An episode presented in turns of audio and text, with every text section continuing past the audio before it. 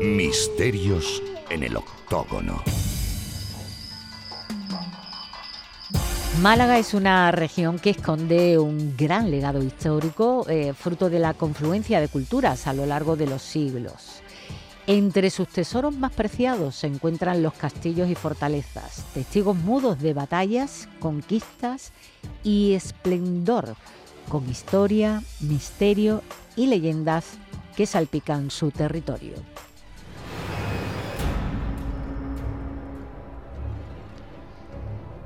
Y uno de los grandes reclamos de la capital es el castillo de Gibraltar. Eh, ¿Qué nos puedes contar de su historia, José Manuel? Bueno, un lugar que, tiene mucha historia, Pilar. Un antiguo eh, recinto fenicio que además, fíjate, su nombre, Gibraltar, eh, viene de Yewel, faro, que significa el monte del faro. Fijaos qué curioso. Y fue precisamente Abderramán III quien se iba a encargar de hacer la metamorfosis en la fortaleza y, bueno, las antiguas ruinas existentes desde antes de la llegada de, los romanos lo iba a acabar convirtiendo en una fortaleza convertida en alcázar que el rey nazarita Yusuf I, allá por el siglo XIV, en el año 1340, pues también iba a tener en ella un punto fuerte. El castillo hay que decir que ha tenido vicisitudes, como todo en la historia, y a ser una plaza, porque sufrió un fuerte asedio por parte de quién sino los reyes católicos durante la reconquista en el año 1487, y tras el asedio, el propio rey, Fernando el Católico, lo tomó como residencia, mientras que eh, Isabel eh, de Castilla, Isabel la Católica, decidió vivir en la ciudad. Ellos pues tenían, ya sabéis que los problemas de alcoba los dividían y demás, y uno vivía a un lado, el otro a otro. El caso es que se construyó para albergar tropas, como un alcázar que era, eh, para proteger lo que era la alcazaba de los aserios, debido también al, al, todo lo que era el uso generalizado de la cima del cerro por la artillería, y fue una de las fortalezas que se pueden considerar más inaccesibles de la península ibérica. Para que nos hagamos una idea, se compone de dos líneas de muralla, es decir, dos líneas ya se puede considerar que estaba bien defendida, con ocho torreones. La muralla del exterior se une con lo que es la coracha y los muros dispuestos que están en forma de zigzag que mantienen unido todo el conjunto, el castillo con la alcazaba. Y por su parte la muralla interior lo que permite es hacer una ronda, un camino por todo el perímetro de la fortaleza. El castillo que además se divide en varias partes. La parte superior que recibe el nombre de patio principal y en ella se encuentra algo muy importante si se va, que es el centro de interpretación. Y en la misma zona vamos a ver la torre mayor. No hace falta que yo os diga por qué se llama Torre Mayor, pero bueno, eh, tiene 17 metros de altura, un pozo fenicio y baños. Y el pozo de Airón, que es como se llama, está excavado en la roca viva. Fijaos el trabajo que esto conlleva y tiene una profundidad, agarraos que viene en curva, de 40 metros. 40 metros que tiene este pozo. El castillo, además, eh, bueno, pues hay que decir que en la parte inferior está lógicamente el patio de armas, que estaban los barracones de la tropa, las caballerizas, la torre albarrana o torre blanca, que está orientada hacia el noroeste y que eh, al noreste y que es una de las más visibles y también en el interior y es muy destacable porque al fin y al cabo las construcciones musulmanas las solían tener el aljibe que era lo que nutría de agua a todo el conjunto finalmente hoy día este eh, castillo es visitable. Mm, desde su torre del homenaje se pueden tener unas vistas magníficas de, la ciudad de Málaga, que al fin y al cabo estaba ahí para eso, para controlar todo el horizonte. Y en los días claros dicen que se puede ver incluso la cordillera del Rif en África, ahí es nada, y el estrecho de Gibraltar, siempre español. Tiene que meter la cuñita. Este imponente castillo también tiene sus propias historias eh, paranormales y hechos llamativos. ¿Qué hechos inexplicables se cuentan que, que suceden en su interior? Bueno, no solamente tiene una rica historia, como comentaba José Manuel, este mm, castillo también tiene una gran cantidad de leyendas, todas ellas alimentan la imaginación, algunas en algunas no podemos encontrar el germen de la verdad y en otras quizás se haya extendido demasiado y se haya aumentado algo que, si bien puede ser un fenómeno parapsicológico, a lo mejor no lo es tanto. Pero bueno, eh, la primera habla de una dama de blanco, eh, un fantasma que deambula por ese castillo, por los muros, al caer la noche, sobre todo se ve en ese momento, ya que durante el día es difícil ver un aspecto blanquecino casi traslúcido, y se dice que es el espíritu de una princesa que como ocurre en otros muchos castillos repartidos por la geografía andaluza y por extensión por toda la española, también se enamoró de un caballero cristiano. Esta mujer estaba, la hija de un, del propietario del castillo, musulmán, y repito, esta historia del, del amor, el afer con un caballero cristiano es muy, muy extendida por muchísimos lugares. ¿Cómo, ¿Qué pasó? Pues que como su amor era imposible, como en otros sitios pasa con esta leyenda, le llevó a la tragedia. La princesa, pues, se suicidó y desde ese momento su espíritu quedó condenado a vagar por ese castillo, quizá buscando ese amor que no le pudo ser correspondido o quién sabe si la venganza de aquel señor, su padre, que fue quizá el que mm, facilitó, impulsó el suicidio de esta mujer. Hay otro misterio en este castillo que está por resolverse ya que no hay datos del mismo y se trata de un túnel, un túnel secreto, un pasadizo subterráneo que conectaría este castillo de Gibralfaro con la Alcazaba. La existencia nunca ha sido confirmada, pero es cierto que hay muchísimos castillos que tienen y que tenían esa vía de escape. Desde un edificio principal, el centro generalmente de la construcción, en la parte más baja del mismo, se abriría una oquedad pequeña, en algunos casos angosta, pero que permitiría la salida quizá del monarca de turno o del o del máximo responsable de esa fortaleza hacia un lugar seguro lejos del campo de batalla o lejos del asedio que podría estar sufriendo ese castillo y que solamente lo sabría pues este alto personaje y quizá dos, tres, cuatro personas de su confianza que sería la que junto con su familia les acompañaría hacia afuera, hacia el exterior del castillo. Pero repito que de este pasadizo no hay ningún tipo de información ni se ha descubierto eh, ninguna excavación que se ha realizado en el lugar. Hay otra eh, cercana a este castillo que es el del Puente del Diablo. Se cuenta que, este puente, eh, que se construyó cerca de este lugar, fue construido por el mismísimo diablo, ya que el constructor no era capaz de terminarlo en el tiempo que se había establecido, que le habían dado, o bien de la forma que lo habían, se lo habían solicitado. Digo que esto, como es una leyenda, varía un poco en una, una causa o la otra. El constructor, repito, puso sus, eh, el caso en manos del diablo. Este le dijo, no te preocupes que en una sola noche te construiré el puente. Eso sí, me quedaré con la primera alma que pase por ahí, de la primera, eh, del primer ser vivo que pase por ahí. Los habitantes del pueblo, unos a otros, se contaron esta historia, corrió como regalos de pólvora. Y una vez que el diablo terminó el puente, lo que hicieron fue coger un gatito, darle un azotillo en el culito y tiró por el puente. El diablo se sintió ofendido, pero claro, tenía que cumplir con su palabra. Él dijo que se cobraría la primera alma que pasara por allí, no de quién iba a ser ese alma. Con lo cual se dice que el diablo, enfadado, cogió el alma del gato y se fue, en este caso, por el río, río abajo, y jamás volvió a aparecer en la ciudad. Hay muchas más leyendas, pero mm, lejos de todo esto, aparte de todo esto, el castillo de Gibralfaro tiene una forma parte del patrimonio cultural de Málaga por muchísimos otros avatares históricos, por la belleza del lugar y el enclave, muy importante también. El símbolo, el, símbolo de Fuengirola es el castillo Soail, eh, que parece datar del siglo XII, siendo destruido y construido en varias ocasiones. Eh, algo común en diferentes castillos que van a aparecer a lo largo de, esta hora. ¿Por qué razón fue uno de los más importantes de su tiempo, José Manuel?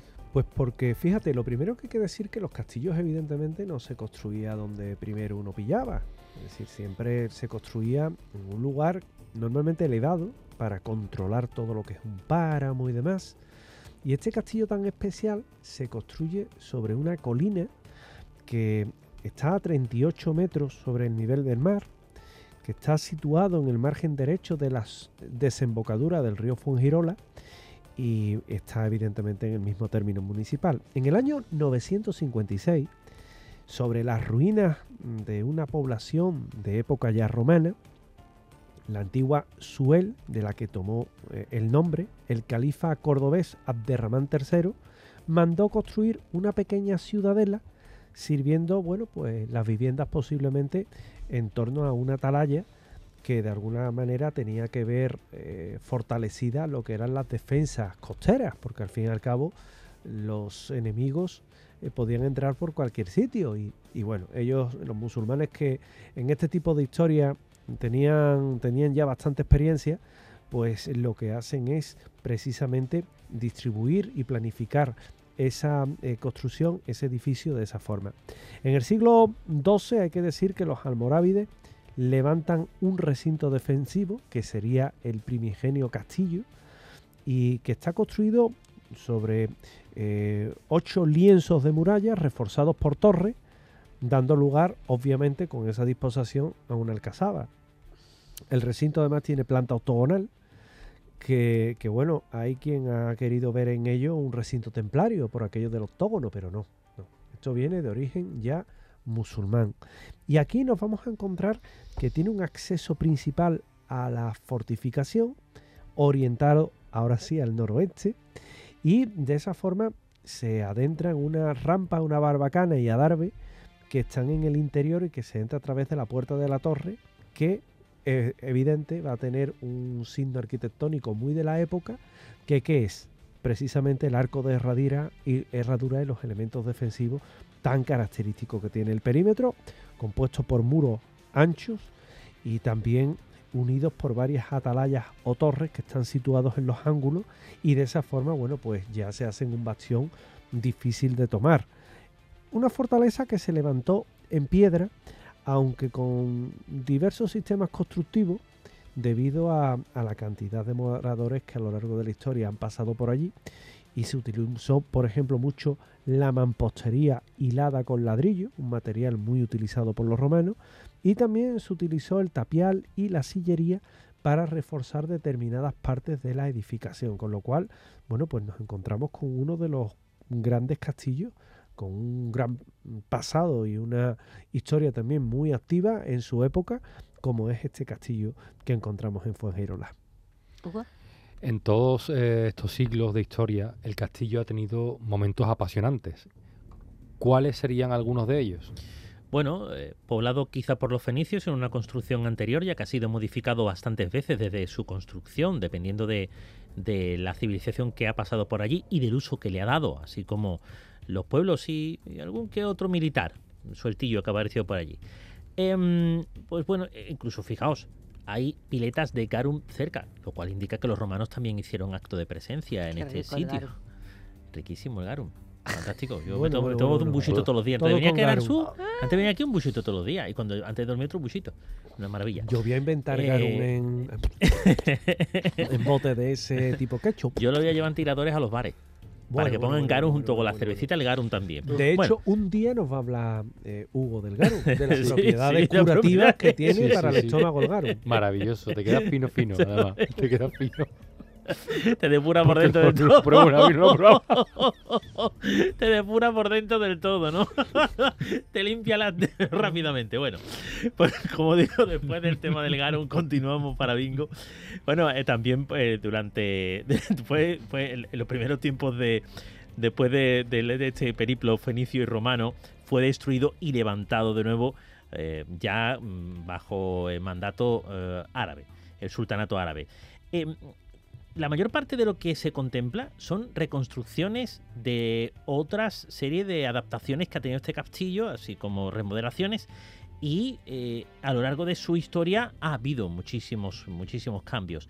El 7 de agosto de 1485, el día de San Cayetano, fue conquistado por los cristianos y también sufre después de ese momento otra modificación. Eh, después, eh, bueno, porque fue destruido, casi destruido durante esa batalla. Después se hace o se se, erige como una pieza clave eh, en la red de vigilancia del litoral, eh, porque las vías entre Málaga y Marbella hacía falta que hubiera alguna fortificación que pudiera resguardecer, sobre todo por la noche, aquellos... Eh, aquellas caravanas que iban de un sitio a otro transportando alimentos o cualquier otro tipo de enseres. Y este sitio era perfecto para eso. Debido a la cercanía con el mar, la localidad de Fuengirola, de Fuengirola y este castillo, pues sufrieron múltiples asedios por parte del famoso pirata Barbarroja.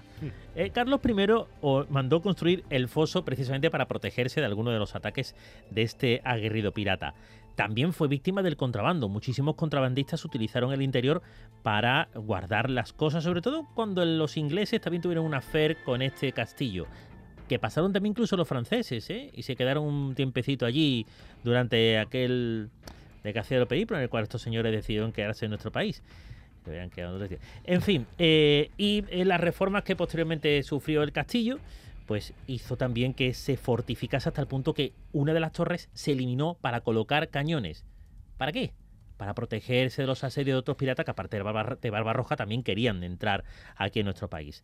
En 1810, durante la Guerra de la Independencia, em, el ejército francés, con este señor Napoleón al mando, se apodera del castillo y mete allí unos cuantos de franceses, como decía.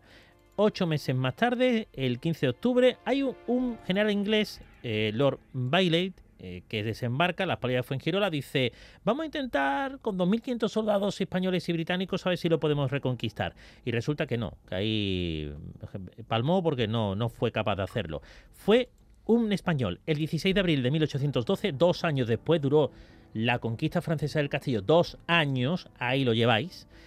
Bueno, pues el general Ballesteros toma Fuengirola y dice, y el castillo también para mí, para los españoles, y se apodera de él gracias a Dios volvía a ser castillo español y hoy pues lo podemos tener ahí como un ejemplo de claro bastión y fuerte que fue con muchísimos avatares en la historia. El castillo árabe de Alora eh, fue erigido mm, por los fenicios y ha sufrido múltiples transformaciones. Se conservan algunas de sus murallas, como las torres de la vela, eh, bueno, algunas de sus murallas, las torres de la vela y, del homenaje y un arco de herradura árabe único en Occidente.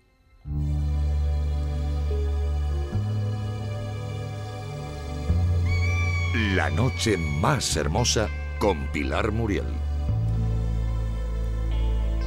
¿Cuáles son las características más notables del castillo árabe de Alora, José Manuel? También nos encontramos con un castillo de los que tienen en Junde.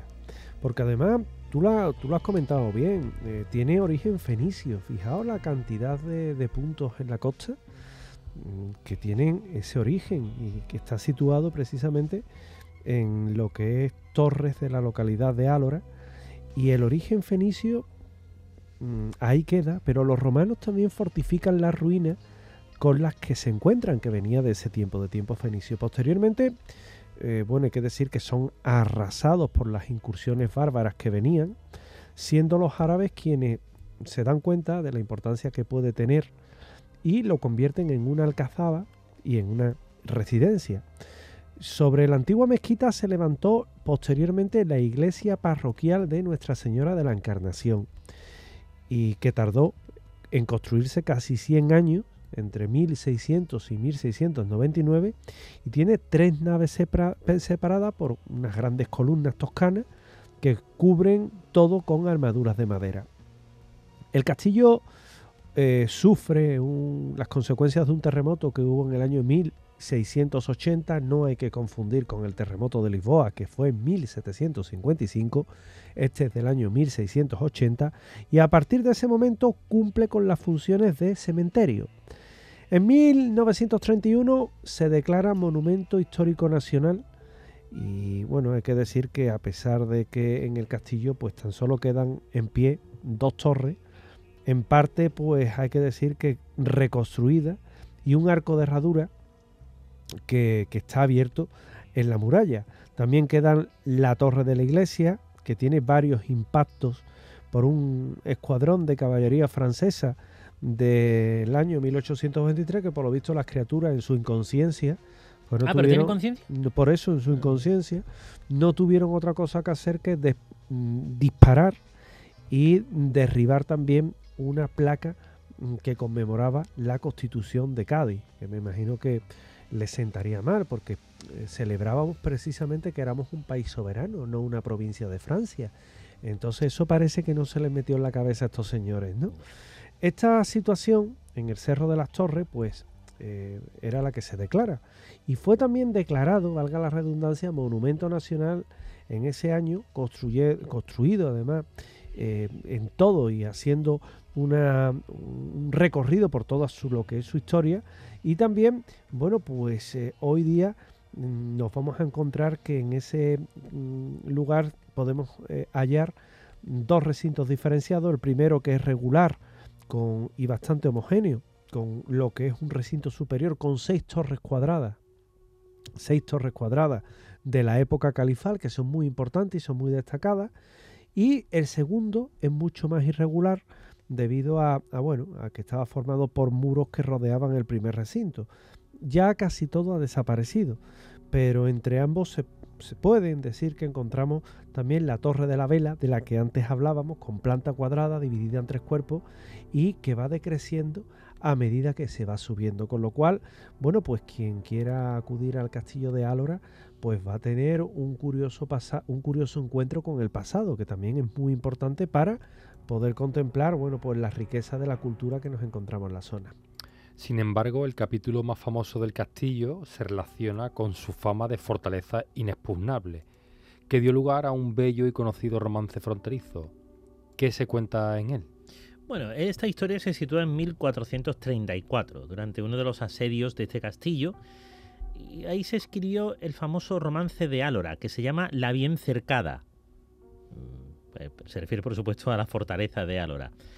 En, en este asedio falleció el adelantado de Andalucía, uno de los militares que estaba precisamente al cargo de alguna de las tropas más importantes para la reconquista de la misma, don Diego de Rivera. Fue una noticia muy trágica, ya que este mm, militar era bastante cotizado entre las huestes eh, cristianas por la cantidad de victorias a las cuales había llevado al ejército que había capitaneado. Quizá un despiche o a lo mejor un exceso de confianza fue lo que se llevó por delante a este gran estratega. De ahí se escribieron unos versos que mm, además eh, yo creo que forman parte de la historia de castillo, que son uno de los Mm, más contados en aquel lugar cuando se habla de la historia del mismo. Dice, Alora, la bien cercada, tú que estás en par del río, cercote el adelantado una mañana en domingo, de peones y hombres de armas, el campo bien guarnecido, con gran artillería, hecho te habían un portillo. Bueno, habría un agujero en realidad, lo que en el castillo. Eh, la plaza cayó, definitivamente, pero 50 años después, con el mandato de los Reyes Católicos, el 10 de junio de 1484. Las tropas estaban al mando del capitán Don Luis Fernández Portocarreño.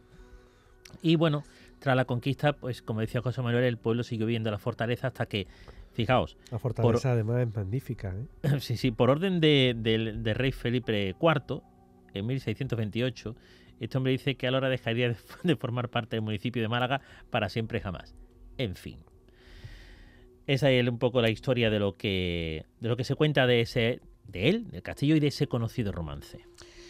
El más grande de toda la provincia de Málaga es el Castillo de la Estrella de Teba, mencionado por José Valderrama Benítez, eh, del que está deseando escuchar alguna de las leyendas y misterios, eh, donde dice que eh, se han que han ocurrido muchísimos acontecimientos.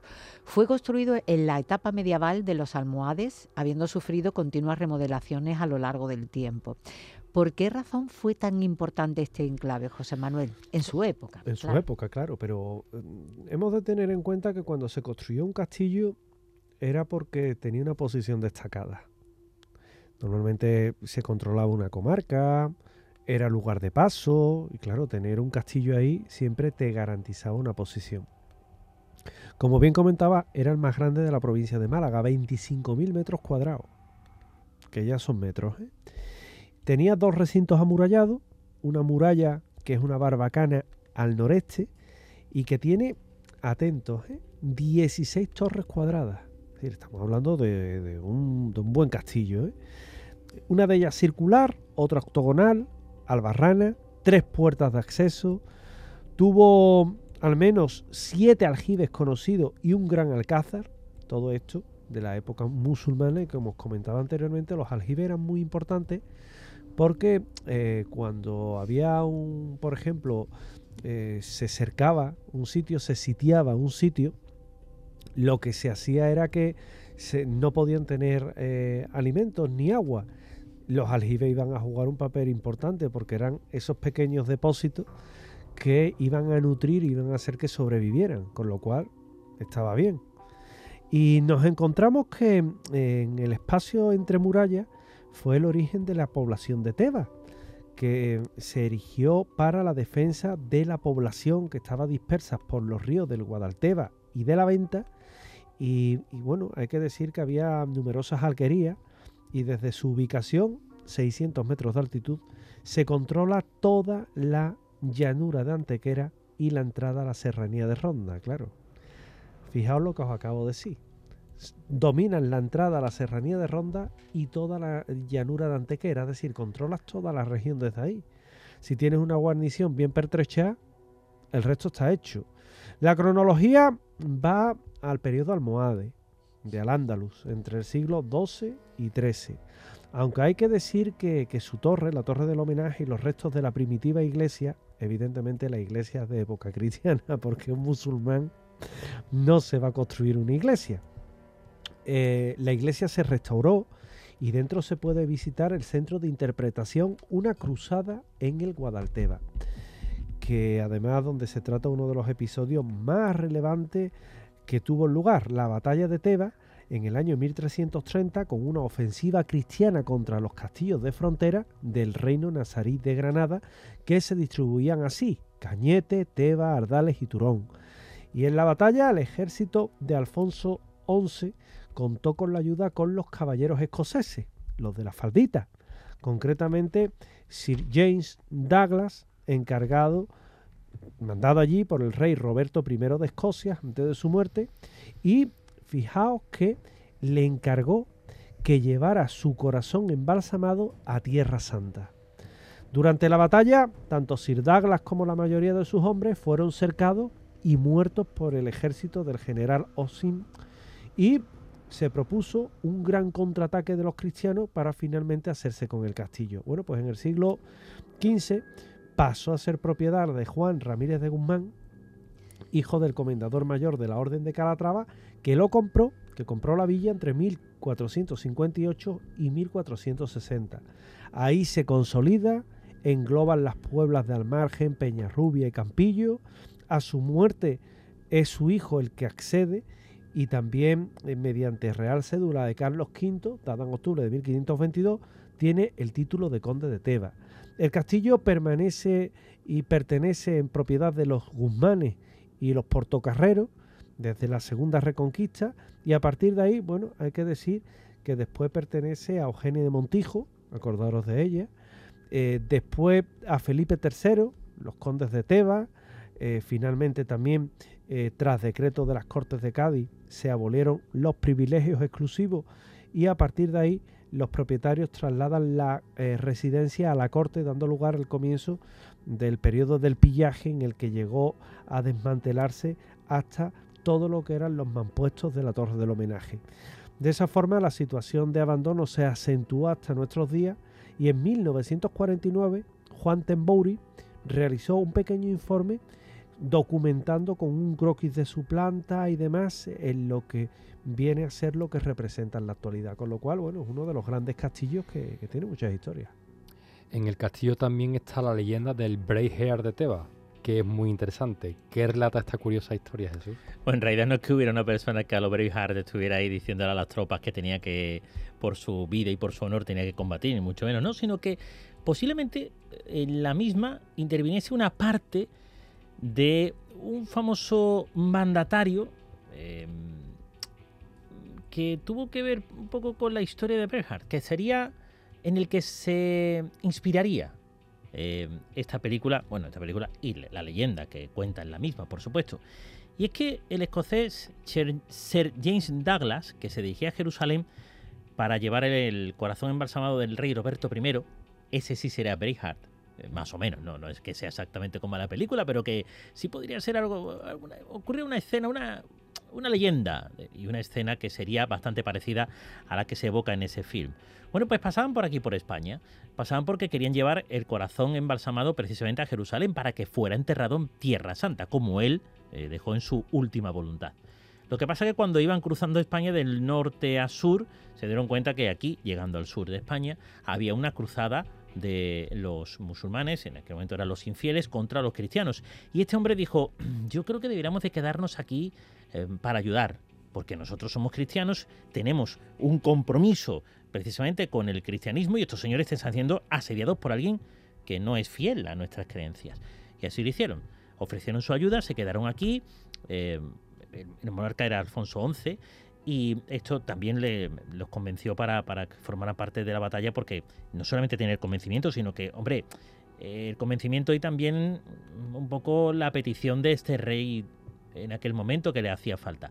Sea como fuere, lo que hizo este hombre fue entrar en batalla contra los musulmanes en una, bueno, maniobra magnífica por parte de ellos y desgraciada por parte del inglés, ya que los musulmanes se retiraban y ellos fueron eh, a buscarlos, sin saber que era una táctica muy habitual en la que un grupo se hacía pasar que iba a la huida, llegaba un desfiladero y ahí lo esperaban otro grupo mucho mayor para, bueno, pues una emboscada y pasarlos a mejor vida. Y eso fue lo que ocurrió.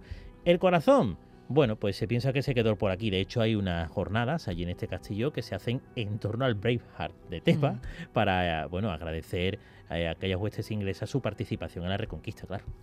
Qué bueno. Bueno, pues el último castillo es el de la Duquesa, construido en 1767 para defender la zona de las continuas eh, incursiones eh, piratas, ya que desde ese lugar se tiene una gran perspectiva de la costa. Eh, ¿Qué se contempla cuando se llega a Manilva, José? Bueno, pues lo que podemos ver es un fuerte abalortado, construido en ladrillo, mampostería, sillería, ordenado todo en función y en torno a un patio central con dos torres rectangulares eh, que son muy destacadas en la cara norte y otras dos semicirculares en el lado opuesto, con una eh, batería también semicircular entre ambas torres y frente al mar. Es decir, ya eso nos da una idea de la situación estratégica que tiene este lugar y de cómo está dispuesto para precisamente poder abordar o que poder en este caso eh, luchar contra aquellos que lo quieran eh, conquistar. Fue mandado construir por el rey Carlos III en la época, quien fortificó toda la costa del reino de Granada aprovechando las estructuras que había construidas. Es decir, mm. veía allí una ruinilla y decía, aquí mismo, que cuando aquí hay ruinas es que otro ya había pensado en eso. Y hizo hasta 32 nuevas de estas eh, envases en función mm, también de esas estructuras y en función a cuatro modelos. Y el de la duquesa fue construido en el año 1767. En torno al castillo de la mm, duquesa hay que decir que hay un yacimiento arqueológico romano que es muy importante.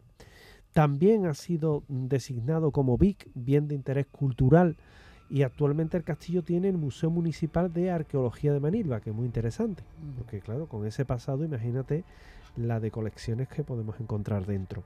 El castillo de la Duquesa, que está también llamado Fortín o Fuerte de Sabinillas, que es la fortificación en este caso que cuenta con la eh, declaración genérica del decreto del 22 de abril del año 1949 y también es patrimonio histórico español, con lo cual, oye, tenemos ahí un trocito muy importante de la historia de la región y de España. Mm, una última pregunta, Hugo.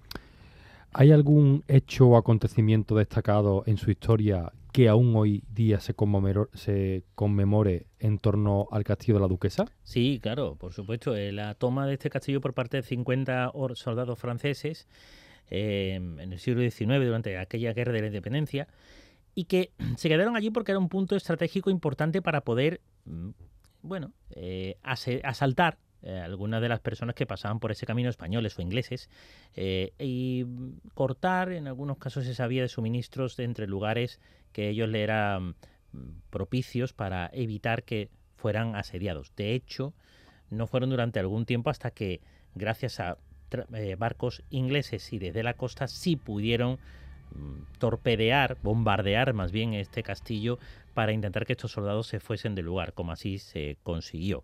Posteriormente, em, se instaló allí algunos, eh, algunos em, eh, cañones para proteger precisamente la costa de aquellos asedios de los piratas, aunque fue durante poco tiempo ya que eh, si algo hicieron los franceses después del paso por aquí, por nuestro país, es la conquista de Argelia y a partir de ese momento se acabó la piratería contra nuestra costa, la costa andaluza. Luego el castillo se quedó en desuso. Lo que pasa que hoy en día sí hay algunas piezas de ese gran arsenal de artillería que tenía este castillo, así como una serie de exposiciones que hablan muy bien, tanto de la historia del mismo como de los avatares que sufrieron durante esta época de la Guerra de la Independencia Española y que allí se puede ver haciendo una visita muy bonita y muy histórica. Em, la protección de la costa siempre ha sido algo primordial aquí en nuestra Andalucía y de hecho este grupo de castillos, no solamente situados aquí, sino en el resto de la geografía andaluza, dice mucho sobre la necesidad que tuvo siempre esta comunidad de la protección desde el mar, que parece que siempre las conquistas y las batallas y las guerras ha venido todo por el tema del, del, desde el centro para acá, para el sur, y que si a pie y los soldados y los caballos, no, no, no. También los barcos nos la han puesto y bastante difíciles en muchos casos a los pueblos que aquí se han asentado en nuestra Andalucía. Bueno, quiero compartir algunas reacciones eh, que hay en redes sociales con respecto a los castillos de la provincia de Málaga, algunos porque la verdad es que no nos ha dado tiempo de hecho por aquí decían eh, no se olvidará espérate que lo voy a leer rápidamente eh, ya está perdido pero bueno me preguntaban por el castillo de Gaucín en la sierra de Ronda eh, no nos ha dado tiempo de, cubrir todo. Son tantos castillos los que, hay en la provincia de Málaga. Estos son los que hemos destacado, pero bueno, que lo tenemos en cuenta para mencionarlo ¿Otra ocasión, en otra ocasión.